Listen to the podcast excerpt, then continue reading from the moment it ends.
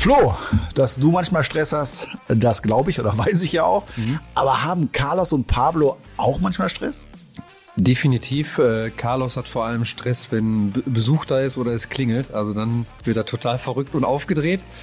Pablo, muss ich sagen, hat eher weniger Stress. Auch draußen, den interessiert eigentlich gar nichts. Der macht sein Ding. Der ist absolut stressfrei, würde ich schon fast sagen. Resistent. Ja, wobei natürlich, wenn Besuch so eine neue Situation, dann läuft er natürlich rum. Dann äh, hat hier war er auch schon mal, hat er auch mal markiert, ne? so ein bisschen aufgeregt und läuft rum. Aber ich würde sagen, so richtig Stress. Ken, du kennst ja Carlos auch, würde ich sagen, nicht. Außer halt, es kommt wirklich Besuch, dann schraubt er sich richtig hoch und dann wird er absolut äh, verrückt. Ja. Ja, Stress beim Hund. Darum wird es heute gehen. Und damit hallo, schön, dass ihr wieder zuhört. Trauma und Stressbewältigung für Hunde. Vielleicht kennt ihr das. Wir sagen euch, wie ihr Stress beim Hund erkennt und wir geben euch natürlich auch Tipps, was ihr tun könnt, damit euer Hund eben keinen Stress hat. Wir sprechen dazu gleich mit Jana Hoger von Peter. Sie hat durch ihre Arbeit bei der Tierschutzorganisation schon viele Hunde kennengelernt. Ich kenne sie auch. Äh, und gerade Hunde, die ein Trauma hatten und dann damit irgendwie klarkommen mussten. Äh, wie? Das wird sie uns gleich erzählen.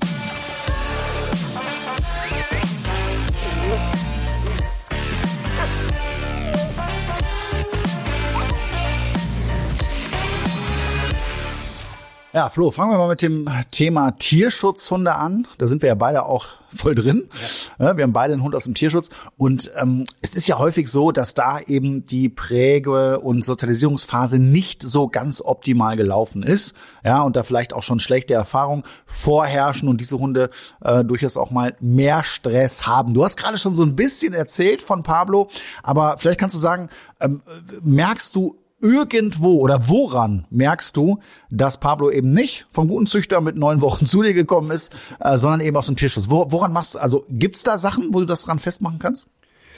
Ich würde sagen, definitiv. Alleine jetzt schon ähm, bei schnellen Bewegungen tatsächlich, wenn man mal so korrigiert und so ein bisschen zu forsch ist, sag ich mal, zu schnell nach vorne geht, das habe ich auch schon mal bei, bei Instagram auf meinem Kanal erzählt, ähm, dann duckt er sich schon weg und da erkennt man, glaube ich, auch, okay, da ist wohl was schiefgelaufen damals in Bulgarien, da wird er wahrscheinlich das ein oder andere Mal einen abbekommen haben, weil er duckt sich schon dann extrem weg. Und in dem Fall hat er sich sogar auf den Boden gelegt, tatsächlich, und noch mal gejault. Da ist mir richtig durch Mark und Knochen gegangen in dem Moment, wo ich dachte, scheiße, da ist jetzt ein bisschen, bisschen zu schnell nach vorne gegangen, wollte ihn zu sehr korrigieren, obwohl es jetzt nicht körperlich war oder so. Ähm, aber da hat mich sehr extrem mitgenommen. Aber ansonsten so Stresssituationen, Stress hat er, wenn es Essen gibt. dann macht er sich Stress, dann sabbert er ja, alles gut. voll. Ich erinnere mich gerade noch, wie der aussah, als du ihn bekommen hast. Genau. Äh, ja. Das ist ja kein Wunder, ne? Ja. Aber, Aber so muss ich echt sagen, ich habe am Anfang ja auch viel getestet. Reagiert er irgendwie auf äh, Jogger, auf Fahrradfahrer oder sonstiges? Hat er da irgendwie so ein allgemein so ein Stress und auf, auf laute Geräusche gar nicht. Aber wenn er äh, im Fernsehen zum Beispiel Hunde bellen hört oder Hunde sieht, dann reagiert er sofort und bellt natürlich auch den Fernseher an. Ne? Kannte ich vorher bei Carlos nicht. Ich kann also nichts mehr mit äh, ja, Hunden oder anderen ja Tieren. Von Anfang an Fernsehhund. Also ist ja, der ist ja, ist ja ein Profi. Ja, genau. Das ist quasi ein Profi, ja.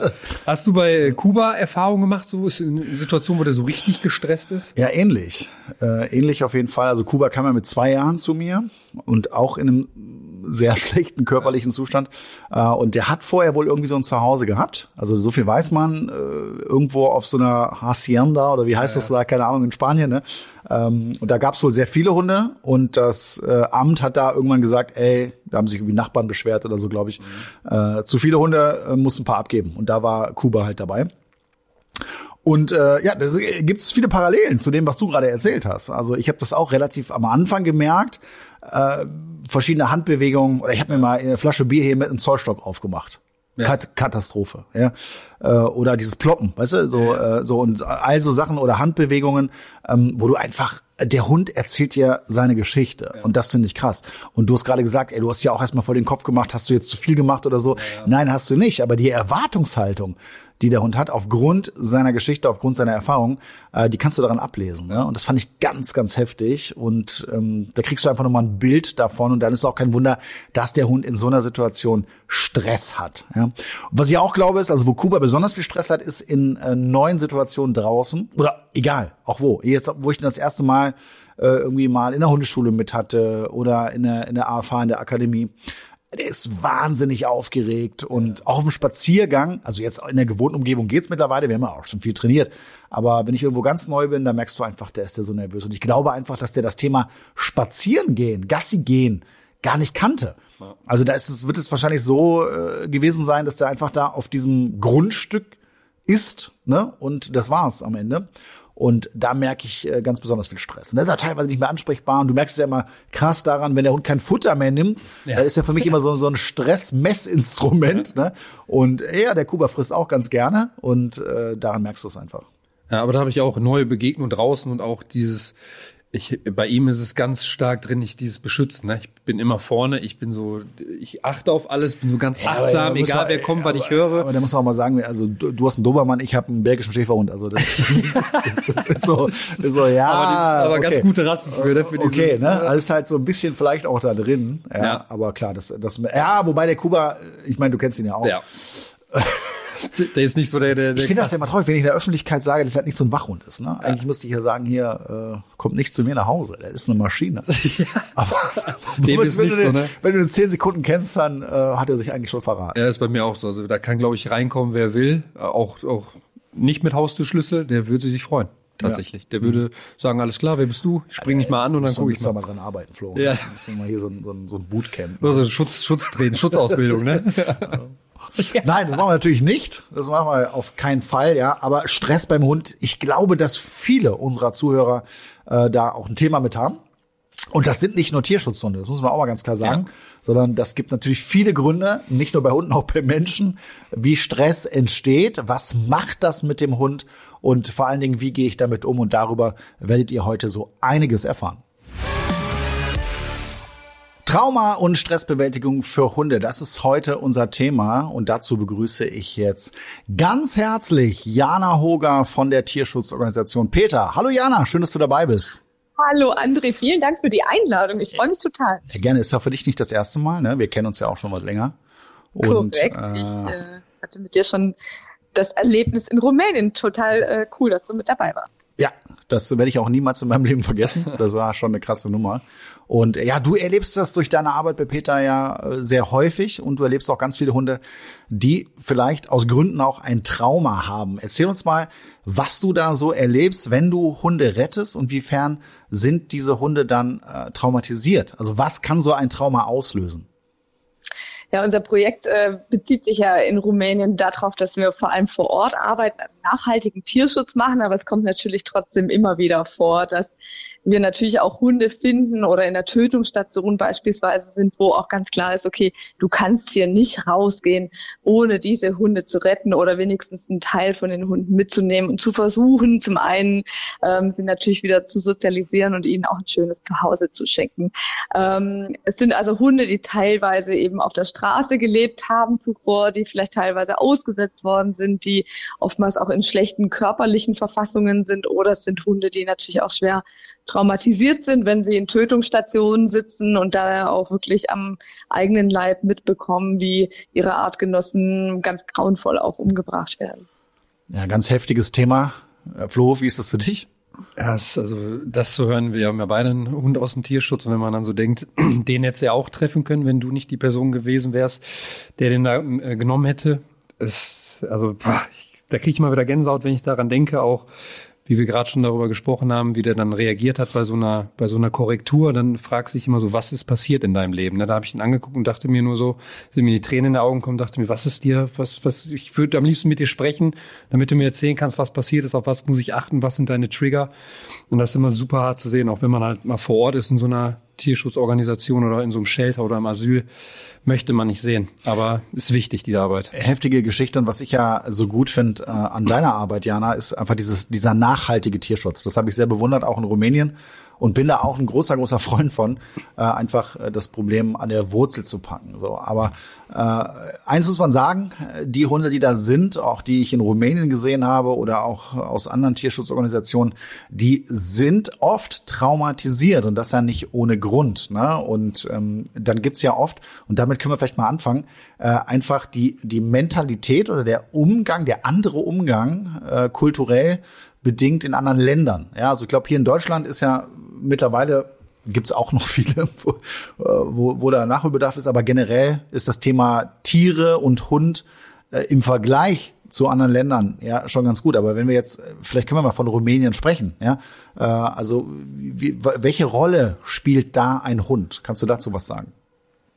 Ja, Hunde sind in Rumänien zum einen, ähm, glaube ich, ganz besonders wichtig für die Menschen als lebende Alarmanlagen. Ich, gerade wenn man über ländliche Gebiete da entlang fährt, äh, du siehst in jedem Haus, an jedem, in jedem Garten sind mindestens ein Hund bis äh, ja teilweise fünf, sechs, sieben Hunde an oftmals schweren Ketten festgebunden. Diese Hunde leben dann extrem trauriges Leben. Die sind ja oftmals ohne Schutz vor jeglichen Wettereinflüssen dort draußen angekettet, haben oftmals nicht ausreichend Nahrung bekommen, nur irgendwie ab und zu mal ein bisschen Mais, weil die Menschen natürlich auch sehr, sehr häufig sehr arm sind, nicht, äh, nicht viel Geld haben und natürlich auch nicht entsprechend gebildet sind. Das heißt, oftmals gehen die, die Kinder nicht zur Schule und aus dem Grund ist es eben so wichtig, auch zu schauen, wie können wir vielleicht auch Bildungsarbeit vor Ort machen, um das Leben der Hunde, die in Rumänien leben oder auch in anderen Ländern leben, ähm, zu verbessern. Und es geht natürlich darum, dass man einfach schaut, man muss mit den Menschen sprechen und hier eine Veränderung im Land schaffen. Finde ich ein ganz wichtiges Thema, was du da ansprichst. Und äh, das muss man natürlich auch sehen. Ne? Ich glaube, so wir als Deutsche, wir sagen, ja, wie kann das denn sein, dass die Leute da so mit den Hunden umgehen? Das wäre hier wie vor 40 Jahren in Deutschland vielleicht, wo der Hund noch mehr einen Job hatte, auf den Hof aufgepasst hat. Ich habe es da erlebt und was mich auch wirklich nachhaltig echt ich will nicht sagen traumatisiert, aber es ist nah dran. Hat, also was ich, was ich nicht nachvollziehen konnte, war genau die Situation. Ja, also dass da überall Hunde gab, aber dass die dann immer so ein, äh, wenn es gut läuft, so eine, so eine kleine Hundehütte hatten und dann da einfach an der Kette waren. Ne? Was da vollkommen normal war. Wir haben ja auch mit den Leuten da gesprochen. Und die haben gesagt, ja, die konnten es gar nicht verstehen, dass wir das jetzt irgendwie gar nicht so gut finden oder dass das äh, in Deutschland vielleicht anders ist. Das fand ich schon hart. Und dann ist natürlich auch klar, ja, dass ähm, die Wahrscheinlichkeit sehr, sehr hoch ist, dass wenn jetzt so ein Hund dann eben äh, hier nach Deutschland kommt, äh, vielleicht irgendwelche Defizite mitbringt. Ne? Und äh, also wir können aber darüber sprechen, was, was sind das so für Situationen, die ein Hund erlebt, vielleicht im ganz frühen Alter, vielleicht auch später, äh, die eben zu einem Trauma führen. Wenn wir jetzt mal so, einen so, einen so einen klassischen Fall nehmen, ne? einfach so ein Straßenhund, der irgendwie, was weiß ich, das war ja auch so ein Thema, der dann da eingefangen wird und dann in diesem, in diesem städtischen Tierheim, da erinnere ich mich auch noch sehr genau dran, wie heftig das war, ja. Äh, also, das sind ja schon Hunde, die auch teilweise dann ums Überlegen kämpfen mussten, oder? Absolut. Wenn du dir vorstellst, gerade Hunde, die dann eben von den städtischen Hundefängern eingefangen werden, das ist ja in Rumänien ein sehr gut laufendes System, davon muss man sprechen, ähm, dann ist es so, dass die meistens eben mit so Fangschlingen eingefangen werden und dann wirklich ja zu diesem Zeitpunkt schon extremes Trauma erleben. Das heißt, die haben Todesangst, die wissen nicht, was passiert, die kennen die Menschen nicht, die wissen nicht, wohin kommen sie und sind dann an diesen grauenvollen Orten, wo sie eben extrem viel Grauen erleben, Tag für Tag und äh, natürlich auch davon ausgehen müssen, wenn man sich selber das vorstellen müsste, ne, dass man einfach in so einem in so einem Ort dann eben auch stirbt, dass man nicht richtig versorgt wird. Die bekommen ja meistens keine ausreichende Nahrung, die bekommen keine medizinische Versorgung, die sind eingesperrt in diesen Zwingern, die wirklich komplett überfüllt sind. Und das ist natürlich eine Situation, die man erlebt, äh, die der Hund auch erlebt und ähm, die natürlich ein Leben lang auch bestehen bleiben kann. Ich möchte nicht sagen, dass jeder Hund auf die gleiche Art und Weise traumatisiert ist. Das heißt, es sind auch nicht alles Hunde, die man nicht äh, vielleicht auch Menschen geben kann, die ähm, Hundeanfänger sind. Aber es ist natürlich von jedem Hund unterschiedlich. Jeder Hund verpackt diese Erlebnisse unterschiedlich. Das ist ja auch ein, teilweise genetisch, äh, was damit reinspielt. Und ähm, ja, und dann muss man sich eben ganz genau anschauen, wie verhält sich der Hund vielleicht an, auch nach der Rettung in der Notunterkunft oder dann auch vielleicht im Partnertierheim hier in Deutschland, um dann zu schauen, welcher Hund passt denn überhaupt zu dem Menschen. Generell ein ganz wichtiges Thema, das, äh, da bin ich komplett bei dir. Aber ich muss ja eine Sache sagen, weil ich sage ja in ganz vielen Podcast-Folgen hier, Flo, du wirst das bestätigen, mhm.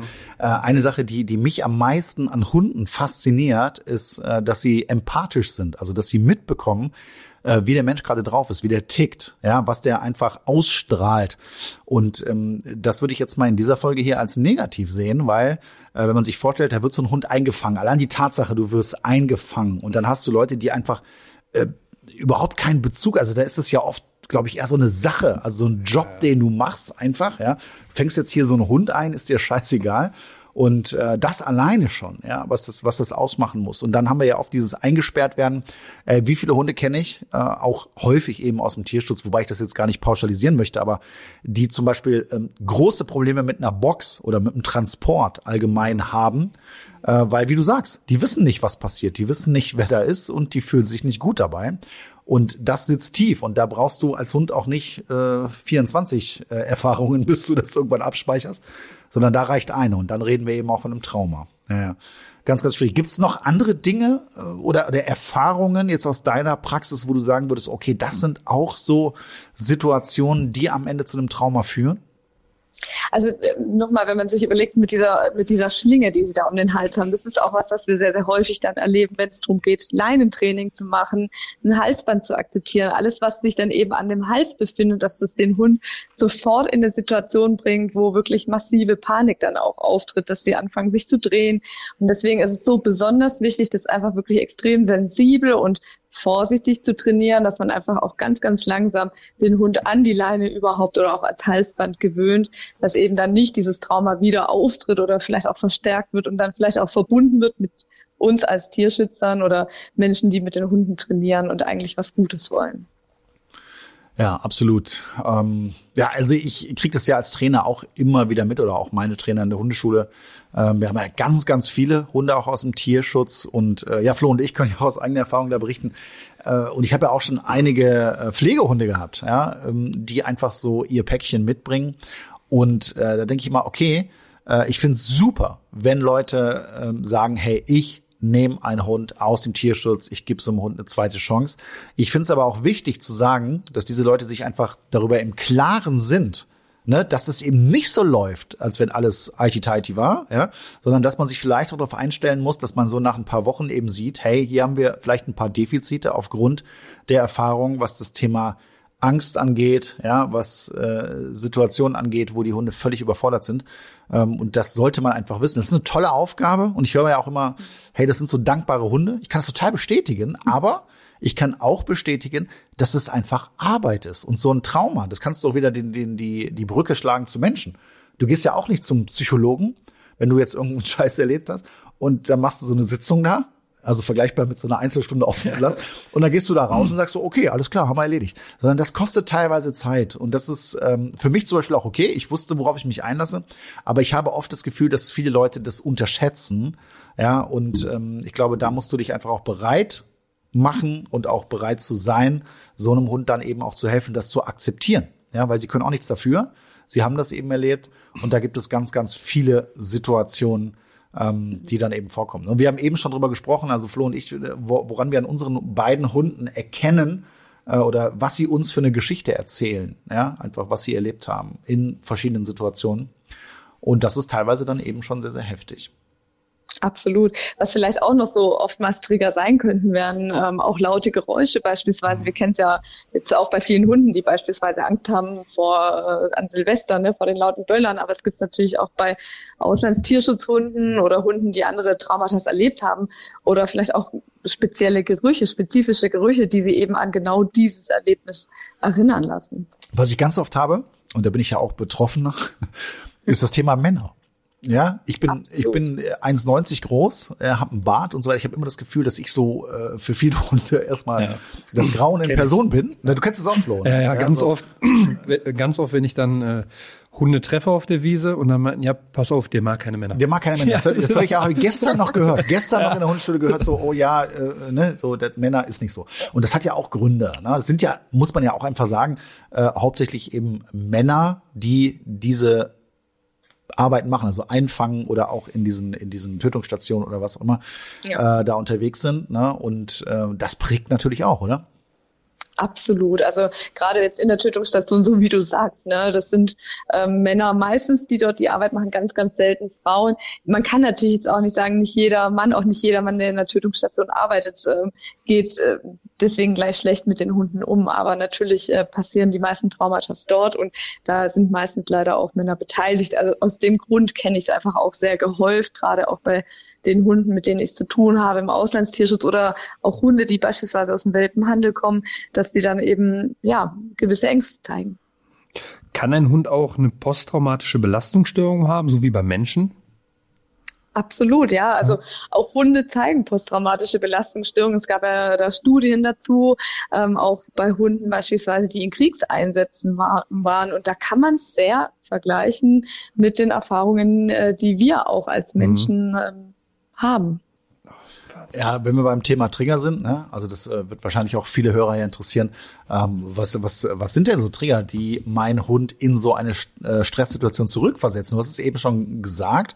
Das können Geräusche sein, das können Gerüche sein, äh, aber auch eine Handbewegung. Das haben Flo und ich ja auch beide mhm. erlebt. Ja, auch eine, eine gewisse Handbewegung oder irgendeine Situation, wo du dir selber gar nicht bei denkst, ne, und dann einfach siehst, wow, krass, wie reagiert jetzt gerade dein Hund hier äh, auf dich, ne? Und äh, da lässt sich dann schon eine ganze Menge ablesen. Ja, total. Auch der Zug von der Leine beispielsweise. Das ist ja was, wo dann vielleicht verbunden wird mit dieser, mit dieser Schlinge, wo die Hunde eingefangen worden sind oder auch enge Räumlichkeiten oder wie du eben auch sagtest schon mit Transportboxen, dass eben die Hunde plötzlich in einem engen Raum eingesperrt sind und dann kommt dieses Trauma wieder auf. Ja. Auf unseren Social Media Kanälen kam zum Thema Stress bei Hunden viele Fragen von euch. Ich habe mal drei rausgesucht. Lara Marie hat geschrieben, meine Hündin Appenzeller, sieben Monate alt, ist sehr misstrauisch, unsicher, schreckhaft, unkonzentriert und dadurch auch oft gestresst. Anzeichen wie Schütteln, Gehen, Hecheln oder Speicheln. In Stresssituationen lässt sie sich mit keinem Leckerli der Welt ablenken. Kenne ich von meinen.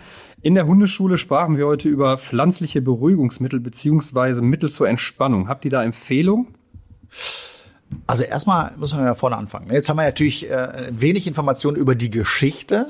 Äh, ich weiß jetzt, dass dieser Hund ein Appenzeller ist und sieben Monate alt ist und äh, keine Ahnung, wie es vorher gelaufen ist. Ne? Also kommt der Hund jetzt aus dem Tierschutz oder ist alles eigentlich ganz normal gelaufen? Es gibt ja sowas wie die zweite sensible Phase. Das muss man wissen. Ne? Das heißt, der Hund, der eigentlich komplett äh, unauffällig war, fängt auf einmal an, im Dunkeln Leute anzubellen, fängt mhm. auf einmal an, Stress zu haben, den er vorher nicht hatte.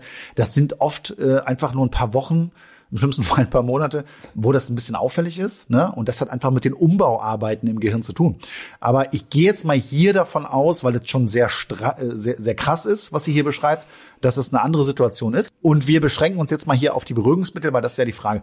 Also wo ich gute Erfahrungen mit gemacht habe, Jana, ich weiß nicht, wie es bei dir ist, aber ich habe, äh, und das ist ja relativ neu, dieses CBD. Ja? Äh, CBD gibt's als Öl in Leckerchen und so weiter. Und äh, wenn man das vernünftig einsetzt, also nicht, oh, der Hund hat Stress, ich baller mal da was rein, ja, äh, das nicht und auch nicht rauchen lassen den Hund. so, nur um das klarzustellen. Ja. Also hier war ja, der Hund hat Stress, äh, komm, äh, ne? das nicht. Aber äh, wenn ich das über einen gewissen Zeitraum aufbaue, also dieser Spiegel muss ich erstmal aufbauen und da habe ich schon in bestimmten Situationen sehr, sehr gute Erfahrungen gemacht als Unterstützung. Und das muss man auch immer sagen, das ist keine Lösung. Das ist einfach eine Unterstützung, um meinem Hund da zu helfen. Aber ich muss natürlich auch an der Ursache arbeiten. Ich muss rausfinden, was ist da los. Und da musst du auch mit dem Profi am Ende zusammenarbeiten. Äh, Jana, hast du noch andere pflanzliche Mittel?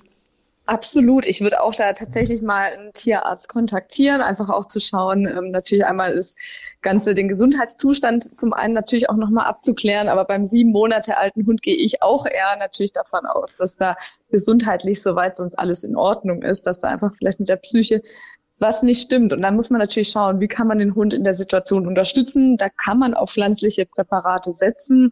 Da gibt's ja mittlerweile auch einiges anderes noch auf dem Markt. Aber natürlich würde ich auch so, wie du schon sagst, ne, gucken, was ist die Ursache? Kann ich vielleicht auch schauen, in welchen Situationen tritt das auf? Wie kann ich auch das Selbstvertrauen in diesen Momenten stärken? Oder kann ich dem Hund einfach zeigen, ich kümmere mich um die Situation und du musst jetzt hier von nichts Angst haben. Wichtig ist, dass wir hier von pflanzlichen Beruhigungsmitteln reden, also keine Chemie oder, oder heftigen Beruhigungsmittel. Da würde ich auf jeden Fall von abraten. Äh, wie sieht's denn aus so mit einem Eierlikörchen? Also nicht jetzt für dich äh, hier, Flo, aber es, es, wird ja oft so eingesetzt, ja. Silvester ne, oder Gewitter und so weiter. Ähm, vielleicht muss man das auch noch mal ganz klar sagen, weil ich habe oft das Gefühl, die Leute hören das. Hör mal, äh, hier Silvester habe ich meinem Hund ein Eierlikör gegeben, war super, hat, hat geholfen. Ich würde das auch gar nicht schlecht reden. Also ich habe da auch schon gute Erfahrungen mitgemacht. Auch bei mir persönlich. Du selber, ne? Ja.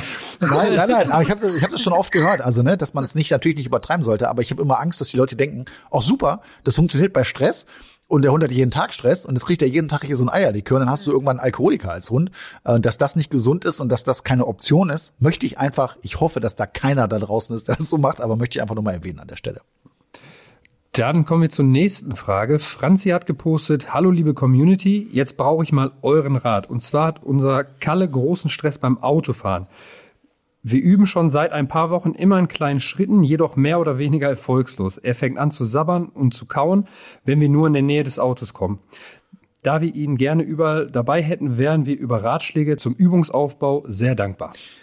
Ich glaube, ihr Hörer werdet überrascht sein, wie häufig dieses Problem bei uns in der Hundeschule bearbeitet wird. Also es gibt wirklich viele, viele Hunde, die damit ein Problem haben.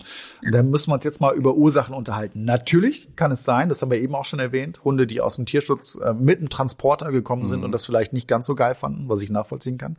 Das ist das eine. Das zweite, was man wissen, ist, wissen muss, ist, äh, dass ähm, gerade junge Hunde, also bis zu sechs Monate alte Hunde, äh, da wird der Gleichgewichtsknochen im Gehör, der entwickelt sich und in dieser Phase kann es sein, dass dem Hund im Auto einfach schlecht wird, also richtig übel wird. Die übergeben sich ja häufig in dieser Phase. Und wenn der Hund genau das zeigt oder hatte in der Phase, dann ist eins auch klar, der Hund findet das Auto dann ganz schnell nicht mehr cool. Da haben wir eine Verkettung und irgendwann ist der Hund schon nervös oder hat Stress oder äh, verweigert sich, wenn es nur Richtung Auto geht. Also diese beiden Dinge, die muss ich erstmal berücksichtigen. Und dann ist jetzt die Frage, wie ich daran gehe. Auch hier, gerade speziell beim Thema Auto, habe ich gute Erfahrungen mit CBD gemacht, sage ich mal ganz deutlich. Das also unterstützend. Und jetzt ist das Thema, wie gehe ich da ran? Und äh, was ich dann immer wieder sehe, äh, Flo, du wirst das kennen, auch dieses Locken. Mhm. Ja? Also der Hund hat einfach, der hat, aus irgendwelchen Gründen hat der Hund hier Stress. Der findet das Auto einfach gruselig. Warum auch immer. Und wenn ich dann als Mensch anfange so zu locken, hier, guck mal hier, fein, guck mal hier, kriegst du was zu fressen und immer weiter, weiter, weiter. Äh, A, kriegt der Hund jetzt erstmal recht das Gefühl, dass hier irgendwas nicht stimmen kann. Und äh, B ist das für mich auch immer so eine Art Vertrauensmissbrauch. Weißt du? Also ich führe den Hund immer über die Grenze hinaus, wo er sich nicht gut fühlt. Und hier habe ich einen Tipp an alle, die jetzt zuhören, wenn ihr das Problem habt, macht das nicht so, sondern was ich mache, wenn ich da ins Training reingehe, ich suche mir den Punkt, wo der Stress anfängt. Das kann teilweise sein, wenn ich aus der Haustür rausgehe, nicht links, sondern rechts und rechts ist die Garage. Ja, zum Beispiel. Äh, dann ist das mein Trainingsstart. Und ich muss mich immer in einem Level bewegen, wo der Hund zwar leicht gestresst ist, natürlich will ihn herausfordern, aber wenn ich ihn überfordere, dann habe ich kein Trainingsfortschritt, definitiv nicht. So, und das heißt, ich gehe in den Bereich rein, ich belohne meinen Hund, entspanne ihn und gehe wieder weg. Und das ist für mich so ein Ding, wo ich immer wieder merke, das ist so wichtig, dass ich den Hund entspanne, dass die Befürchtung, die mein Hund jetzt gerade hat, gar nicht eintritt, sondern der merkt, oh mal, so schlimm war das jetzt hier gar nicht. Ne? Und dann gehe ich raus aus der Situation, also weg vom Auto. Ne? Und dann habe ich oft das Gefühl, dass der Hund sagt, oh, können wir noch mal machen.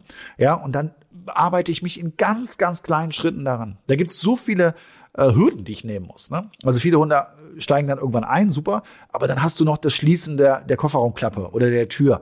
Dann hast du das Starten des Motors. Äh, dann hast du die Bewegung an sich. Also das sind viele, viele Punkte, die ich abarbeiten muss. Da muss ich fleißig sein. Aber es funktioniert und das äh, haben wir immer wieder gezeigt, dass es funktioniert. Und manchmal ist es auch wichtig, darauf zu schauen, wo sitzt denn mein Hund? Ja? Also manchmal ist es gut, wenn der Hund einfach nicht rausgucken kann. Also mit einer Box hinten. Das ist sowieso am sichersten. Da hatten wir ja auch mal schon mal eine ja. Folge zu. Und äh, dann ist es für den besser, als wenn der hinten irgendwie mit so einem Anschnallsystem auf dem Rücksitz, wo er alles wackelt, ja, ja. sitzt. Ne? Auch das muss man mal berücksichtigen. Aber in den Fällen kann ich einfach nur empfehlen, ihr sucht euch mal einen Profi, äh, der euch da hilft. Ne? Oder probiert mal das aus, was ich euch gerade gesagt habe. Das lassen wir so stehen. Dann kommen wir zur letzten Frage. Dani macht sich äh, Sorgen um ihre Hündin. Sie schreibt, meine Hündin ist jetzt neun Monate alt und eine absolute Angsthündin. Jede Situation ist für sie Stress. Habe ich zumindest das Gefühl. Ich versuche sie zu beruhigen und ihre Angst zu nehmen, was mir leider nicht gelingt. Sie zieht den Schwanz ein und in extremen Situationen zittert sie auch, ob beim Autofahren, im Restaurant, reingehen in ein Geschäft, viele oder wenig Menschen, was kann ich tun? Oh, es hört sich nach einem harten Fall an. Naja, das hört sich eigentlich nach einem Standardfall an, also ja. etwas, was wir auch wieder ganz, ganz häufig erleben. Und äh, Jana, du darfst gleich gerne auch was dazu sagen, aber ich würde mal anfangen und einfach sagen, generell, wenn wir beim Thema Angst sind, ja, ähm, habe ich oft das Gefühl, dass wir Menschen einfach intuitiv handeln. Und wir haben dann so ein Schutzbedürfnis. Mhm. Und wir haben das Gefühl, wir müssten den Hund bemitleiden und wir müssten jetzt irgendwie ihn unterstützen. Äh, also damit da kein Missverständnis aufkommt, früher hieß es ja so, ey, wenn dein Hund Angst hat, dann darfst du dem keinen Schutz geben, weil dann unterstützt du die Angst. Das ist vollkommener Blödsinn, das ist auch längst überholt.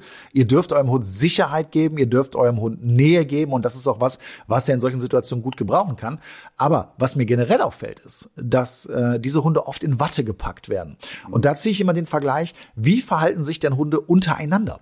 Und da wirst du das nie sehen. Du wirst nie sehen, wenn du einen ängstlichen, unsicheren Hund in so einen Rudel Hunde packst, äh, dass jetzt alle da hinkommen und sagen, Oma, du Armer. Sondern ganz im Gegenteil. Das ist etwas, was eventuell die Gruppe ähm, in Gefahr bringen kann mhm. unter Umständen. Die wollen keine Schwäche zeigen. Und deswegen finde ich das so ultra wichtig auch zu sagen, wie ich arbeite ja immer in jeder Situation ohne Gewalt, ohne Schmerz. Das ist absoluter Schwachsinn, wenn ich es machen würde. Ja. Aber was ich mache, ist eine klare Struktur zu haben, klare Regeln und Grenzen, auch so einem Hund zu setzen. Warum? Damit er sich an mich, äh, an mir orientieren kann, ne? Und damit er merkt, okay, der Mann, der weiß, wo es lang geht, der kann Entscheidungen treffen, auch für mich, dem kann ich vertrauen. Und wenn man da mal wieder die Parallele zum Menschen zieht, dann wirst du auch merken, du vertraust auch eher jemanden, der vermeintlich sozial oder wie auch immer über dir steht. Ja, da hast du einfach ein besseres Gefühl. Und das finde ich immer wird oft in diesen Fällen unterschätzt. Wie ist da deine Erfahrung, Jana? Absolut, da kann ich dir nur total zustimmen. Ich merke natürlich auch, dass gerade solche positiven Erlebnisse, die du dann eben durchlebst und vielleicht dann doch, ne, wo sich der Hund an die orientieren kann, wo der merkt, Mensch, du packst es mit ihm zusammen, dass dann einfach auch die Bindung extrem gestärkt wird, das Vertrauen extrem gestärkt wird. Ich würde hier auf jeden Fall natürlich auch aufgrund der Unsicherheit von, von ihr selber, ne, dass man einfach schaut, wer kann mich unterstützen, dass man schaut, habe ich hier einen lokalen ähm, Hundetrainer beispielsweise, Hundetrainerin, die ich mir äh, zu Rate ziehen kann, dass ich einfach auch aktiv in die Alltagssituation mit der Trainerin oder dem Trainer gehen kann und einfach diese Situation auch trainieren kann, ich vielleicht auch eine Hilfestellung bekomme, ähm, um Sicherheit zu bekommen, gerade in diesen Situationen. Ich glaube, das ist ganz, ganz wichtig und das ist auch sicherlich für viele Menschen wichtig, die sich einen Hund aus dem Auslandstierschutz beispielsweise nach Hause holen, dass sie einfach eine Stütze haben, eine Unterstützung bei Fragen haben und gerade auch in solchen Situationen jemanden haben, der einfach sagt, komm, wir probieren das jetzt auf den Weg. Und da ist natürlich ganz, ganz wichtig, dass wir nur positive Bestärkung haben, dass wir einfach hier ne, mit positiven positiven ja, Gefühlen auch arbeiten, dass einfach die Bindung und das Vertrauen ähm, ganz, ganz doll gestärkt wird. Und wenn gar nichts mehr geht, dann Eierlikör, ne? Nein, Leute, das war ein Scherz. Nein, es ist Blödsinn, ja. Also es geht hier um Beziehungen und es geht darum, das ernst zu nehmen und es geht auch darum zu wissen, ey, ich kann das bearbeiten, aber das sind wahnsinnig kleine Schritte und es braucht einfach seine Zeit. Ja. Und, ja. und Absolut. Ich ja. denke, das ist auch das, was häufig viele Menschen empfinden, dass sie da so einen Druck dahinter haben, dass es irgendwie funktionieren soll. Und jetzt ist der Hund doch schon zwei Monate bei mir und es klappt immer noch nicht. Und dass man da einfach sagt, jeder, jeder Hund ist ein Individuum für sich, hat einen eigenen Charakter, hat eigene Erlebnisse hinter sich, seine eigene Geschichte. Und ganz besonders wichtig, dass eben dann gerade auch dieser Hund merkt, ich kann mich hier drauf verlassen, kann mich an meiner Person orientieren und ja, einfach gemeinsame positive Erlebnisse zu haben. Ja, und das ist, glaube ich, auch der wichtigste Faktor, den ich auch gemerkt habe bei äh, meinem Hund, der jetzt oh, knappe drei Monate bei mir ist. Am Anfang brauchst du nicht versuchen, irgendwie ein Training hier zu machen, da zu machen, Bindungsaufbau, Bindungsaufbau und zu zeigen, dass hier der Mensch ist, der dich führt und da, wo du dich wirklich auch dran orientieren kannst, so wie der André gesagt hat. Das ist das Allerwichtigste, weil man überträgt ja seine eigenen Ängste ja auch. Wenn ich mit, mit Pablo, ist ein Dobermann, der hat ein Kettenhund gewesen. Und in der Situation, wenn ich weiß, da kommt jetzt ein anderer Hund und das ist auch noch ein Rüde aus der Nachbarschaft, den er nicht leiden kann, dann werde ich automatisch an der Leine schon so ein bisschen nervöser, halt schon fester und ich übertrage das direkt auf den. Und das ist auch so, woran man selber arbeiten muss, an seinen eigenen Ängsten, die man dann hat in so Situationen. Weil die überträgst du immer wieder durch die Leine an deinen Hund. Bin ich mir ganz, ganz sicher. Also so die Erfahrung habe ich mir auf jeden Fall äh, bei mir und Pablo gemacht und ja, da muss man sich selber auch manchmal so äh, reflektieren und sagen, alles klar, ich muss auch ein bisschen entspannter reagieren, weil ich kann das nicht von meinem Hund erwarten, wenn ich selber nicht hinbekomme. Absolut. Und vielleicht auch die Situation dann frühzeitig erkennen, vielleicht ja. dann auch frühzeitig wissen, okay, die und die Lösung könnte ich haben. Ja. Laufe ich einfach mit einem größeren Bogen oder genau. gebe einfach meinem Hund vielleicht auch die Möglichkeit, aus der Situation vorher mit mir gemeinsam rauszugehen. Ja. Ihr könnt uns auf Social Media erreichen unter dem Hashtag Welpentrainer oder ihr schreibt eure Frage auf Insta an Fordox Media, 4 als Zahl. Und dann könnt ihr vielleicht beim nächsten Mal sogar per Telefon eine Frage stellen. Wir haben für euch äh, fünf Symptome zusammengefasst, die darauf hindeuten könnten, dass euer Hund Stress oder eben auch eine traumatische Erfahrung gemacht hat. Ich fange mal einfach mit dem ersten Symptom an. Euer Hund zittert, schüttelt sich und kratzt sich. Also ich glaube, das sollte eigentlich für die meisten Hundebesitzer klar sein, ne, dass äh, das äh, schon in Richtung Stress geht. Und das sind natürlich Alarmzeichen, dass ich jetzt weiß, hey, irgendwas ist jetzt hier gerade nicht in Ordnung. Die vor allem, wenn, wenn er sich die ganze Zeit kratzt und schüttelt, mehr so ganz ungewöhnlich, sollte man schon darauf achten. Ich meine, man kann sich auch mal kratzen. Ne? Man muss ja nicht immer jedes, ist ja genau wie jedes Schwänzchen wählen nicht bedeutet, ich freue mich, sondern kann ganz andere Bedeutung teilweise. Aber man sollte sein Hund mal ein bisschen beobachten und dann wird man ja auch sehen oder verstehen, wenn es so extrem ist in der Situation, dass es dann auch Stress ist. Symptom Nummer zwei. Euer Hund reagiert stärker als normal auf Reize, hat Schwierigkeiten, seine Gefühle zu kontrollieren. Da wäre Carlos ein gutes Beispiel. Wenn, wenn Besuch da ist, dann kann er sich nicht mehr kontrollieren, weil er, bewegt sich und, und jammert rum und springt und weiß nicht hin, wo, wo mit seinen Gefühlen. Ähm, hat er extrem. Hatte Kuba auch sowas eigentlich? So, so, ein, so ein Reiz, auf den er extrem reagiert und nervös wird oder seine Gefühle nicht kontrollieren kann? Äh, ja, also am Anfang gab es schon einige Dinge, ne, ähm, die ihn überfordert haben auch, ja. weil er es einfach nicht kannte. Und ich weiß noch, am Anfang äh, war der immer so nervös beim Spazierengehen, dass der immer so eng bei mir gelaufen ist, was eigentlich schön ist, aber immer so vor meine Füße. Weißt du, dass, ja. ich, dass ich immer gesagt habe, Alter, jetzt ja. hau doch mal ab, du kannst jetzt hier frei laufen. Ne? Und äh, aber der kannte das einfach nicht und war damit überfordert, obwohl jetzt gar nichts los war. Also da mhm. ne, einfach hier frei auf dem Feld gelaufen. Und das, das war echt nervig, äh, macht er jetzt heute aber auch nicht mehr. Wir kommen zu Symptom Nummer drei. Euer Hund interessiert sich kaum noch für seine Umwelt, für Spiele, für Futter. Das haben wir heute auch schon einige Male gehört.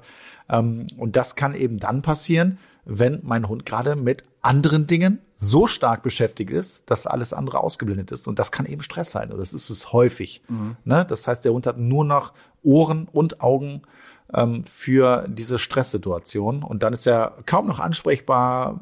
Spielen ist sowieso, kannst du sowieso vergessen. Und wenn der Hund kein Futter mehr nimmt, obwohl er eigentlich gerne frisst, dann ist das natürlich auch ein, ein großes Stresssymptom, oder Jana?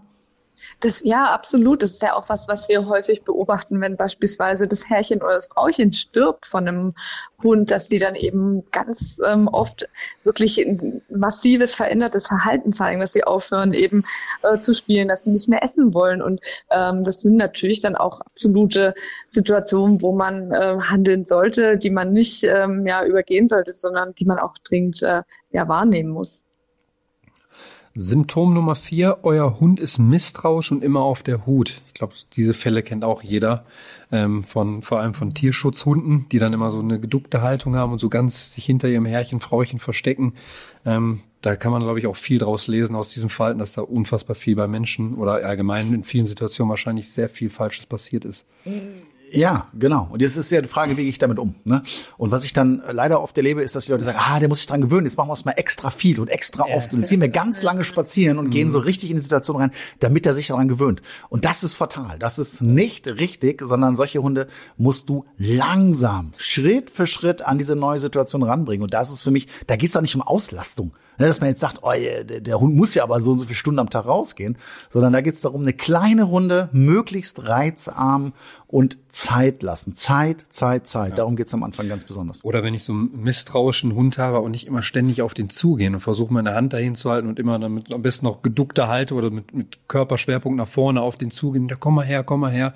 Sondern solche Hunde muss man dann auch einfach mal kommen lassen und nicht die ganze Zeit so bedrängen. Ja, weil dann passieren auch so Situationen. Ist, ne? ist richtig, Flo, aber jetzt mal ganz ehrlich. Mhm. Ja, wenn du mal so in dein, äh, in dein Umfeld guckst und so weiter. Ne? Was haben denn, also auch wenn du, wenn du nicht Hundebesitzer hast, ja. ja, jeder, ich weiß doch gar nicht, wo das herkommt, aber jeder hat ja gelernt, ne, du musst so den Oberkörper nach vorne ja, nehmen, die Hand nach vorne ausstrecken, die Finger nach unten, äh, damit der Hund jetzt schnuppern kann, damit, genau, damit der Hund jetzt äh, schnuppern kann und äh, weiß, äh, du bist nicht gefährlich. Körpersprachlich fatal. Ja, und dann wundern die sich, oh, der hat zugeschnappt. Ja, ja du oder, hast ihn bedrängt. Oder, oder der kriegt maximale Panik und haut ab, geht ja. in den Fluchtmodus. Ne?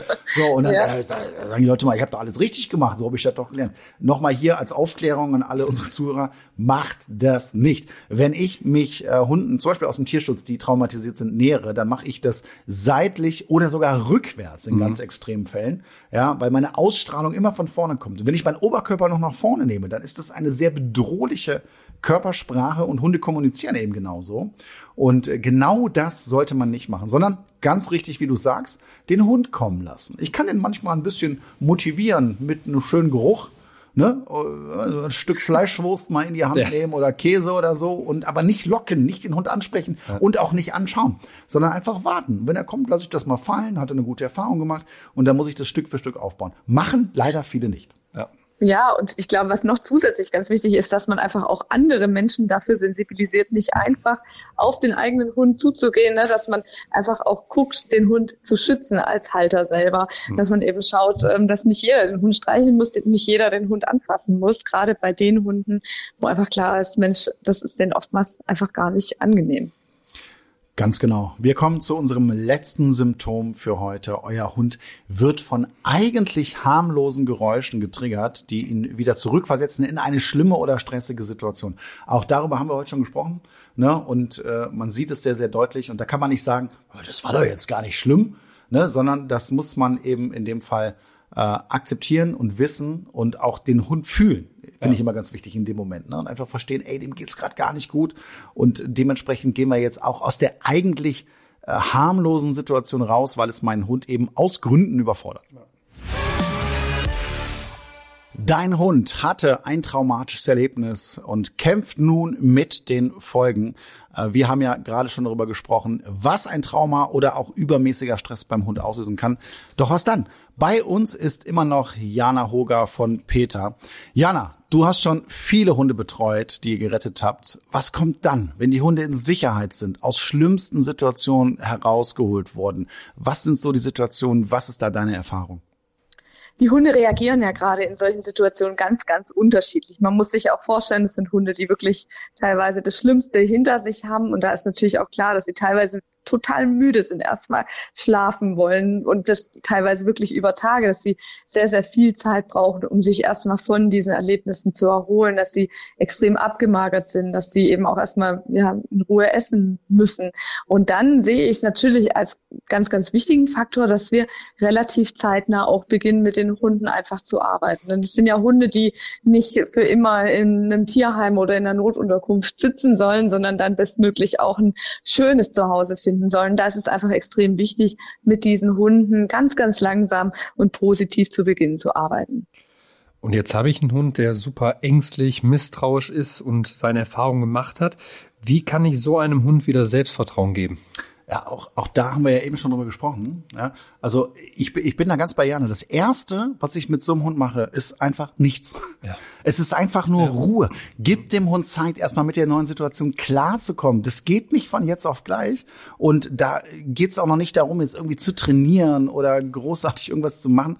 Ähm, Nähe, Vertrauen aufbauen, äh, dem Hund zeigen, dass hier Liebe ist und dass ja. es anders aussieht als da, wo er vielleicht herkommt. So und äh, danach und das ist Jana, du kannst ja gleich gerne deinen deinen Punkt dazu sagen, aber für mich äh, geht es darum, äh, eben Nähe und Vertrauen zu schaffen, aber auf der anderen Seite auch klar zu sein, Regeln und Grenzen zu haben. Und das hat für mich überhaupt keinen bösen Touch oder Hintergrund, was oft verwechselt wird, sondern ich sehe das so, und das ist für mich auch ein Tierschutzgedanke, dass diese Hundebesitzer da in der Verantwortung stehen ja, das heißt, du hast die Verantwortung für diesen Hund und du musst diesem Hund, der ja ein sehr, sehr soziales Tier ist, jetzt auch zeigen, ich kann auf dich aufpassen. Absolut, da sagst du genau das Richtige, ne? dass man einfach sagt, so, ich, mir kannst du vertrauen. Ähm, das, was wir jetzt gemeinsam machen, ähm, wird positiv sein und dass man da einfach auch nicht in diese Rolle rutscht, dass man immer nur Mitleid mit dem Hund hat, weil der so viel Schlimmes erlebt hat, sondern dass man einfach nach vorne guckt, gemeinsam auch nach vorne schaut. Und ich glaube, ähm, das ist ein wichtiger Punkt macht, klärt ihr da auf? Also jetzt von Peter, wenn, wenn ihr jetzt so Hunde vermittelt, oder ich weiß gar nicht, ob ihr da genau auch bei der Vermittlung noch äh, mit dabei seid, aber wenn das so ist, also gibt's da irgendwie einen Part, wo dann die ähm, neuen Herrchen oder Frauchen aufgeklärt werden, dass man denen das auch genau sagt, weil ich es immer wieder erlebe, dass Leute im, genau wie du sagst, aus Mitleid das Ganze machen und den Hund auch mitleidig behandeln. Wir arbeiten mit einigen Tierheimen hier in Deutschland zusammen, die dann eben auch immer wieder diese Hunde übernehmen. Natürlich haben wir auch beispielsweise in Rumänien Menschen, die Hunde aus unserem Projekt adoptieren. Die Adoption in Rumänien, muss man aber sagen, ist leider nicht so weit ähm, voran, wie wir es hier in Deutschland haben. Das heißt, wir haben eher auch Adoptanten dann hier in Deutschland. Und da ist es einfach wichtig, dass wir natürlich nicht eine Sofortvermittlung haben, dass der Hund irgendwo mit einem Transporter ankommt, da ähm, ausgeladen wird und den äh, neuen Adoptanten in die Hände gedrückt wird, sondern dass es zum einen einen Ansprechpartner hier vor Ort gibt. Und aus dem Grund finde ich es auch ja, einfach von Vorteil, wenn mit Pflegestellen oder auch mit, ähm, mit Tierheimen hier in Deutschland zusammengearbeitet wird, die dann eben auch diesen Adoptio Adoptionsprozess ähm, verfolgen können und auch die Menschen eben bei jeglichen Fragen mit Antworten versorgen können. Ähm, muss ich Angst haben, dass ein traumatisierter Hund unberechenbar ist? Da haben ja viele die Angst vor und sagen, nee, ich kann keinen nehmen, ich habe Angst davor, dass irgendetwas passiert. Du ja auch mit den Kindern sehr vorsichtig gewesen, was ja auch normal ist. Aber ich würde sagen, unberechenbar ist. Ja, das genau. An diesem Wort störe ich ja. mich. Unberechenbar ja. für wen? Ja, also unberechenbar für den Menschen, der sich überhaupt nicht mit Hunden auskennt. Ja. Äh, das ist dann oft so, ja, der ist unberechenbar. Ne? Nein, du hast einfach keine Ahnung, ja, und du hast nicht gesehen, dass der Hund vorher schon irgendwie sämtliche Symptome gezeigt hat oder so. Also äh, für mich ist ein Hund nicht unberechenbar und äh, natürlich ist es so, dass ich äh, ihn langsam an bestimmte Situationen gewöhnen muss. Du hast jetzt gerade auch das Thema Kinder angesprochen, zum Beispiel bei Kuba. Kuba 70 Zentimeter äh, Schulterhöhe, 40 Kilo, äh, belgischer Schäferhund. Ja, hieß vorher ja Rambo, ich habe das glaube ich schon mal irgendwo erzählt. ja, ja, so, stimmt, ne? stimmt. So, und ich habe gefragt, so, Hepper, was ist mit dem? Ja, wir kriegen ihn nicht vermittelt und ja, Mali ist ja eh so immer so eine Sache und so weiter. Ich sag ja, bring mir den mal, ich guck mir den an, aber ich habe drei kleine Kinder zu Hause, ja. Und da, selbst wenn du ein Profi bist, ja, da bist du auch erstmal nervös, da bist ja. du angespannt und du ja. kennst diesen Hund nicht. Und äh, da musst du dich langsam rantasten. Ne? Aber das hat er ja sehr, sehr schnell geschafft, ja. indem er sich dann auf den Rücken geschmissen hat. Bei jedem. Äh, und sehr, sehr dankbar war, dass er jetzt bei uns ist. Also, ne, aber da, da muss ich vorsichtig sein, da muss ich schauen. Und ich hasse das immer, wenn die Leute hinter dem Hund die Schuld geben mhm. ja, und sagen, ey, so unberechenbar und das wusste ich ja nicht und so weiter. Ne? Also weil es oft eben nicht stimmt. Und deswegen bin ich auch mal ein Freund davon, Leute, überlegt euch das gut. Ich finde das großartig, ja, dass ähm, äh, Hunde aus dem Tierschutz adoptiert werden. Ich finde das ganz, ganz toll. Ja. Aber ich mache als Hundetrainer an der Front eben auch ganz oft die Erfahrung, äh, dass manche Leute damit total überfordert sind und das hilft dem Hund am Ende auch nicht. Und was passiert dann? Unter Umständen, er wird wieder äh, irgendwie ins Tierheim oder, oder abgegeben. Ne? Und deswegen äh, informiert euch gut. Ihr könnt euch ja auch vorbereiten. Also ich, ich sage auch nicht, dass jeder jetzt die maximale Hundeerfahrung, die kannst du auch nicht kaufen, diese Erfahrung, haben muss. Aber ich muss mich darauf einstellen. Und ich kann mich auch schon mal im, im Vorhinein mit Tierschutzorganisationen beschäftigen. Einfach, was kommt da auf mich zu? Mit Hundetrainern auch mal sprechen im Vorfeld. Einfach, damit wir diese Missverständnisse so ein bisschen mehr verhindern, weil ich das so krass und schade finde. Und das Schlimmste, dass ein Hund, der schon so einen Mist erlebt hat, dann hier von seinem neuen Zuhause aufgrund von Überforderung dann wieder ins Tierheim gegeben wird. Finde ich ganz dramatisch. Ich war jetzt am Wochenende auch bei der, ähm, beim Tierheim, wo Pablo als Übergang war, als er aus Bulgarien gekommen ist, so quasi diese Übergangsstelle. Und da war eine kleine Veranstaltung und dann hat er uns so ein bisschen die Neuerung gezeigt, die er da gemacht hat. Und da war ein Hund, Leon heißt er, ein kleiner Dobermann, Rüde, super süßer, aufgeregter Hund. Und der war schon da, als ich Pablo abgeholt habe und hat jetzt schon zwei Stellen hinter sich, wurde zweimal wieder zurückgegeben, weil der, ja, einem geschnappt hat ein bisschen und die beide, beide, beides Frauen, die hatten dann Angst und wollten den Hund dann nicht mehr haben und er wurde zurückgegeben. Und ich fand es unfassbar, weil das, das ist wirklich so ein liebevoller Hund eigentlich. Das, der will einfach nur Aufmerksamkeit, der braucht eine gute Führung, aber die Leute verstehen es nicht. Und die geben den dann auch so früh ab. Ich meine, die wurden jetzt nicht, da wurde jetzt keiner schwer verletzt bei dem Biss. Es ist scheiße gewesen, dass es passiert ist. Ne? So ein, ein kleines Schnappen vielleicht auch ein bisschen überreagiert. Ja, vielleicht war es auch gar nicht so wie. Da rechnen die Leute nicht mehr. Ja. ja die sagen, hey, ich habe doch was Gutes getan. Ich habe jetzt einen Hund aus schlechter Haltung oder mit einer schlechten Erfahrung Und der, der muss doch, ja. der muss doch jeden Tag auf Knien äh, dankbar sein, dass ich diesen Hund jetzt genommen habe. Und dann sind sie überrascht und denken direkt, der Hund ist böse, aggressiv oder sonst was. Und wenn man da mal ein bisschen tiefer hinterschaut, merkt man ganz oft, nee, ist überhaupt nicht so. Ja, und die hatten ja auch kein Problem. Jeder Pfleger, der da ist, kann mit dem ganz normal, die, die hatten noch nie ein Problem gehabt. Und dann frage ich mich mal, was ist da passiert? Also was wurde falsch gemacht in dem Moment? Weil das würde ich halt die, die Schuld niemals an den Hund geben. Ich glaube, dass einfach, wenn man die Körpersprache und die Zeichen einfach ignoriert, dann kann sowas passieren. Und wenn man in den Raum vom Hund eintritt und den ja zu, zu schnelle Bewegungen macht oder immer dieses, dieses, ich bedränge dich jetzt in eine Situation, wo schon eigentlich tausendmal gezeigt worden ist, ich bitte geh. Ich finde, ich das ist gerade unangenehm für mich. Und wenn man diese Phase ignoriert, dann darf man sich am Ende auch nicht wundern, dass was passieren kann. Da, da muss man einfach mit rechnen. Und deswegen muss man Hunde lesen, verstehen, die Zeichen verstehen.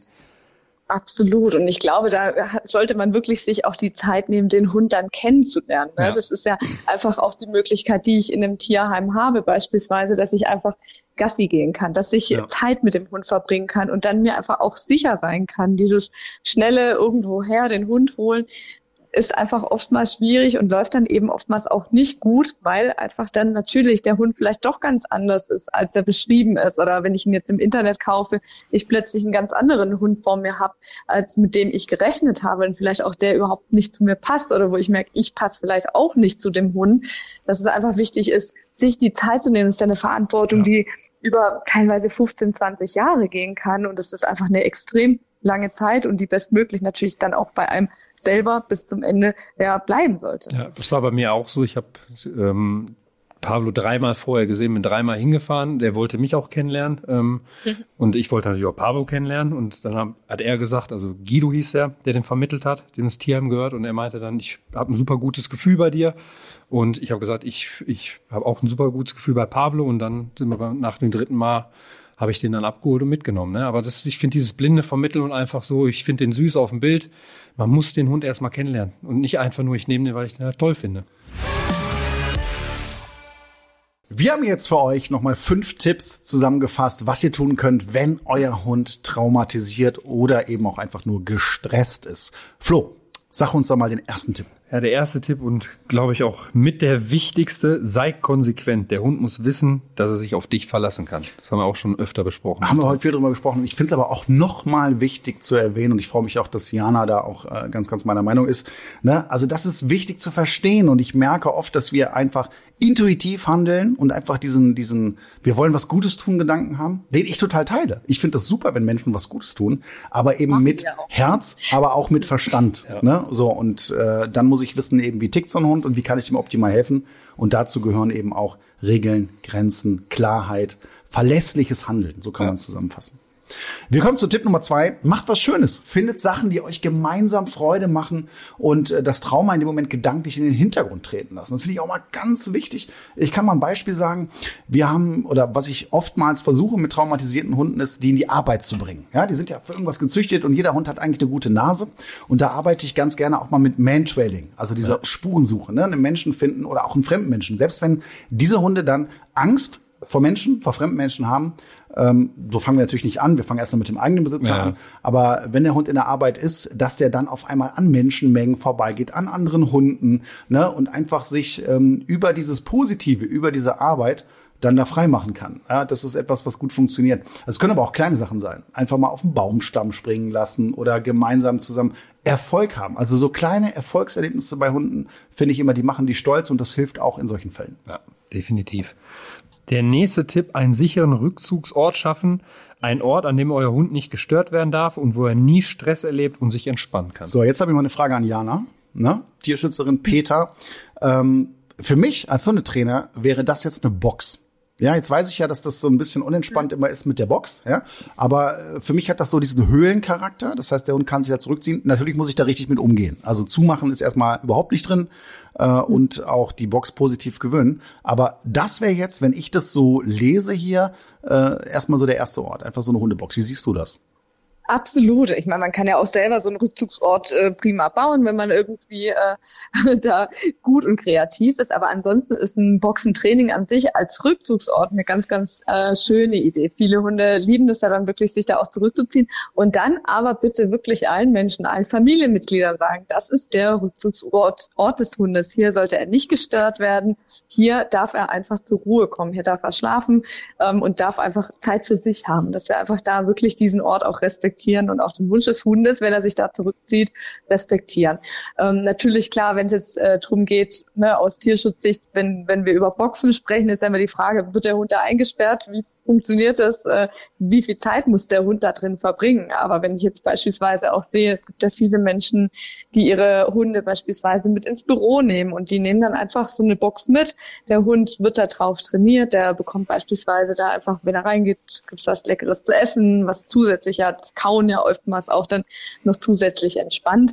Ähm, dann kann so eine Box ähm, ja sehr, sehr positiv für den Hund sein und eben dann auch ja ein gutes Mittel auch sein. Genau, und du sagst es, äh, kauen beruhigt, genauso wie Schlecken. Es gibt ja so Schleckmatten, ne? Da Ja, kannst du hab ich neu machen. gekauft, ja. So, und die, ja, aber dieses Ja. Schlecken und so, das beruhigt die Hunde. Und das kann ich dann äh, in diesem Ort noch zusätzlich einsetzen und der Hund verbindet eine gewisse Emotion mit diesem Ort und ich habe so meinen Safety Room, ja, in dem Moment. Und das ist ganz gut. Was man auf jeden Fall vermeiden sollte, das ist recht, so diese, diese Horrorsituation. Der Hund ist jetzt in der Box. Jetzt hast du so ein, so ein zweijähriges oder einjähriges Kind, was noch gar nicht laufen kann, so das krabbelt so, so in die Box rein, weißt du? So, so, also für den Hund so, ey, das. Horrorszenario, Alter, ja, der geht da nie wieder rein, ne? So, und das Nee. Kind ist auch gefährdet. Aber gut, Ja. äh, wir kommen mal, wir kommen zum, zum nächsten Tipp und äh, der ist, sei selbst entspannt. Ja, also das ist wieder dieses Thema Stimmungsübertragung. Ne? Wenn ich selber total nervös bin, weil ich denke, oh, der arme Hund, ne, uh, und dann bin ich selber aufgeregt, das merkt mein Hund. Und wenn ich eben da eine Führung geben möchte, Vorbild sein möchte, dann ist es wichtig, dass ich eben dieses Thema nutze, dass mein Hund einfach merkt, wie es mir gerade geht. Und wenn ich entspannt bin, dann kann er es vielleicht irgendwann auch sein. Und vor allem, wenn ich einen, selbst einen gestressten Tag hatte und dann, ich möchte jetzt rausgehen, unbedingt mit meinem Hund noch ein paar Situationen trainieren zum Beispiel. Und ich merke, heute ist einfach, ich bin schon selber so gestresst und dann klappt das Training vielleicht nicht. Dann lasse ich jetzt an dem Tag lieber sein und stress mich nicht selber und dadurch auch wahrscheinlich noch den Hund. Und dann meckere ich dann vielleicht noch rum, was der Hund dann gar nicht so richtig versteht. Der hört nur irgendwelche Geräusche, die man da von sich gibt. Und dann am Ende schafft man nur noch so mehr Stress. Und das ist, glaube ich, kann sich jeder von uns auch immer wieder selbst reflektieren und sagen, auf, auf Spaziergängen oder allgemein entspannter mit dem Hund sein, aber auch nicht zu entspannt. Lasst eure Hunde nicht zu anderen Hunden laufen, das ist mir ein bisschen zu entspannt manchmal. Aber definitiv nicht selber äh, gestresst in so, ein, in so ein Training reingehen oder auch in so einen überlangen Spaziergang, wenn man weiß, ich bin heute auch nicht gut drauf, weil am Ende des Tages hat man dann vielleicht sogar eine negative Verknüpfung äh, in, der, in dieser Situation mit dem Hund. Das ist dann alles andere als gut. Dann kommen wir zum letzten Tipp. Stärkt das Selbstvertrauen eures Hundes. Das kann ein Spiel mit Erfolgserlebnis sein oder ein kleines Abenteuer, die ihr gemeinsam besteht. Eine Aufgabe, die ihr zusammen meistert. Ja, ein Punkt, den ich jetzt ja eben auch schon mal genannt habe, ne? äh, sich nicht immer so auf die Problemsituation konzentrieren Ja. und daran arbeiten, sondern einfach mal äh, zusammen Spaß haben, ohne irgendwelche Regeln, einfach mal schauen, was, was gefällt denn meinem Hund? Das kann ja auch völlig unterschiedlich sein. Und das hilft definitiv auch. Absolut. Vielleicht da auch einfach zu schauen, ne, welche, welche Möglichkeiten gibt es auch in einem Hundetraining, was, wo findet der Hund irgendwie, was findet der total super, wie du vorhin eben auch schon sagtest, ne, klettert der gerne auf Baumstämme, ähm, nimmt er gerne Fährte auf und geht der hinterher. Also, dass man einfach auch schaut, welche Stärken hat der Vierbeiner und die einfach auch zu verstärken. Absolut. Jana, es war mir wieder eine Ehre, dass du heute mit dabei warst. Und ich glaube, dass du unseren Zuhörern auch heute wieder wertvolle Tipps gegeben hast und auch so ein bisschen so einen Einblick in deine Arbeit, die ich ja ganz großartig finde. Vielen, vielen Dank, dass du die Zeit genommen hast und dass du heute bei uns zu Gast im Podcast warst. Dankeschön. Ich danke dir oder euch beiden, hat total Spaß gemacht. Mach's gut, bis demnächst. Kommst du nochmal, ne? ja, ciao. Ciao. Ciao. Ja, interessantes Thema heute. Ja. Und ich glaube, dass es auch viele betrifft. Was nimmst du mit heute? Was ich mitnehme auf jeden Fall, dass man, also das, was ich auch schon durch Pablo gelernt habe, dass man unfassbar viel Geduld haben muss. Nicht nur diese Mitleidsbrille mal aufhaben sollte und mit Samthandschuhen anfassen, sage ich mal, immer so in Watte gepackt, sondern da auch konsequent sein, wie gesagt, viel Zeit mitbringen und wirklich den Hund beobachten, den Hund auch mal in Ruhe lassen in Situationen, einfach diese ganze Körpersprache zu verstehen, wann ist auch zu viel für den Hund und den aus solchen Situationen auch schnell wieder rausnehmen. Das ist, glaube ich, so das Allerwichtigste. Und dem habe ich heute auch nichts hinzuzufügen. Also sind da genau meine Punkte. Ne? Ja. Und äh, das ist eine ganz, ganz tolle Geschichte. Und ich will hier überhaupt keine Anti-Werbung machen, jetzt die Hunde aus dem Tierschutz zum Beispiel zu nehmen. Aber ich muss mir das einfach klar machen vorher. Weil was ich verhindern will, ist, dass diese Hunde dann hinterher nochmal abgegeben werden. Und das sollten wir auf jeden Fall vermeiden. Auch in unserer heutigen Folge darf ein kleines Spielchen nicht fehlen. Unsere Redaktion hat wieder etwas vorbereitet und heute heißt das Spiel Auf ein Sprichwort. Carsten aus der Redaktion ist bei uns. Carsten, worum geht's? Hallo ihr beiden. Ja, also ihr bekommt äh, gleich ein Sprichwort vorgelesen. Äh, das habe ich aber komplett abgewandelt, ne? also auf Hunde bezogen und ein bisschen auf Hunde gemünzt, ähm, komplett verfremdet. Ihr müsst erraten, wie heißt das Sprichwort denn richtig? Ja, wer es weiß, der ruft seinen Namen rein und äh, darf dann lösen. So einfach. Fangen wir an mit dem Das ersten. äh, hört sich ja einfach an, ja. Eine Pfote macht die andere sauber. Äh, André, Ja. eine Hand wäscht die andere. Das stimmt. Wer früh aufsteht, hat die Schnauze voll Edelmetall. Äh, André, Ja? Morgenstund hat Gold im Mund. Mann, ey, jetzt so gerade auch. Ich wollte erst sagen, der frühe Vogel fängt den Wurm, aber das, das war Ich stand mal ganz kurz auf der Leitung. Edelmetall, was, was, was? Ja, okay, scheiße. Wo gebuddelt wird, ist auch viel Dreck. André, ja. wo gehobelt wird, fallen noch Späne. Ja, Flo, du musst aufholen. Ja, ich, Das Gebell macht den Krach. André, Ja? warte, warte, warte. Der Ton macht die Musik? Ja, ist richtig. Oh, also, also, ja, ja, ja, ja. Boah, das ist mein Spiel, ey. ich merk's schon. Wenn sich zwei um einen Knochen streiten, kommt ein anderer und klaut André. ihn. Ja, du. Bitte. Wenn sich zwei streiten, freut sich der Dritte. Fünf Punkte schon. Mit gekämmtem Fell sieht man nach was aus. Mit Äh, gekämmtem, André, ja. Kleider machen Leute? Kleider machen Leute. Ja, geil, ey. Ja, okay, da wäre ich jetzt, da bin ich nicht drauf gekommen. Die anderen hatte ich auch alle. Selbst einem Hund, der nichts kann, gelingt auch mal was. Äh, ich wüsste es auch, aber ich lasse dir jetzt mal die Chance, Flo. Okay, Flo. Kannst du mal vorlesen? Selbst einem Hund, der nichts kann, gelingt auch mal was. Komm, das war deine Chance. André, Ja. auch ein blindes Huhn findet man. ja. Oh, das können wir öfter spielen. Ich merk's schon, ein neues Lieblingsspiel. Pass auf, jetzt ein, ein einer Okay, für es geht Flo. noch weiter, es geht jetzt er, ja? Ja, soll, ich, soll, ich, soll ich mich ausblenden einfach? ich möchte schon, dass der Flo jetzt ja. Der Spaß ist dabei. Zwei Hunde sind nicht genug. Flo? Ja. Wenn ich zwei streiten, dir. Nein. Nein, doch nicht. Passt ja gar nicht. Zwei Hunde sind nicht genug. André, weißt du's? Boah, jetzt hätte ich ja je, jetzt hätte ich dich richtig abkacken lassen können, ne? aber ich weiß es auch nicht. Ach so. Aller guten Dinge sind drei. Ach, guck mal, da musst du um die Ecke denken. Das ist ja, das ist nicht, nie unser, ne? ey, das übersteigt unser Niveau hier. Wenn dein Hund mal was zerdeppert, ist das nicht schlimm. Im Gegenteil. Keiner? Drei, zwei, Äh, warte, eins. äh, äh, André, Ja. Scherben bringen Glück. Scherben bringen Scherben Glück. bringen Glück. So. Jawohl. Oh, Wahnsinn. Alter. Ei, ei, ei. Wenn es nicht anders geht, tut's auch das Trockenfutter. André, Ja. in der Not frisst der Teufel. Das stimmt. Diamanten vor dem Hund ausbreiten. ah. Ey, sag mal. Perlen vor die Säule werfen. ja, genau. So, letztes Sprichwort. Es braucht tausend Wiederholungen, bis sich ein Kommando festigt. André, Ja. es ist noch kein Meister vom Himmel gefallen. Nein. Nein? Nein, Was? würde aber auch passen. Absolut? Ja. Würde echt passen, ne? Das, ja, das Übung macht den Meister. Ah, okay. Gut, André ja, hat ganz gewonnen. klarer Sieg, würde ich sagen. Ich sag mal Sprichwörter, die kann ich, ne? Ja, das ich kannst kann du. nicht viel, aber Sprichwörter, das ist meins, ne? Das ist so. So Leute, das war's für heute. Flo und ich sind raus. Und wenn ihr das Thema interessant findet, dann hört doch auch mal in die Podcast Folge 59 rein. Eine gute Tat, Hunde aus dem Tierschutz aufnehmen. Da haben wir drüber gesprochen, auf was man sich einstellen muss und wie man Hunden aus dem Tierschutz ein sehr, sehr schönes Zuhause bieten kann. Vor ein paar Wochen haben wir über das Thema Auslandstierschutz gesprochen mit dem Verein Save the Dogs. Auch da lohnt es sich mal reinzuhören. Also, wenn ihr es nicht schon gehört habt, ich gehe ja davon aus, dass ihr alle Folgen aus doch, ja. oder? Ne? klar. Ja, hoffentlich. Also macht's gut, schön, dass ihr wieder zugehört habt und wir sehen, nee, wir hören uns in 14 Tagen. Macht's gut. Tschüss. Tschüssikowski.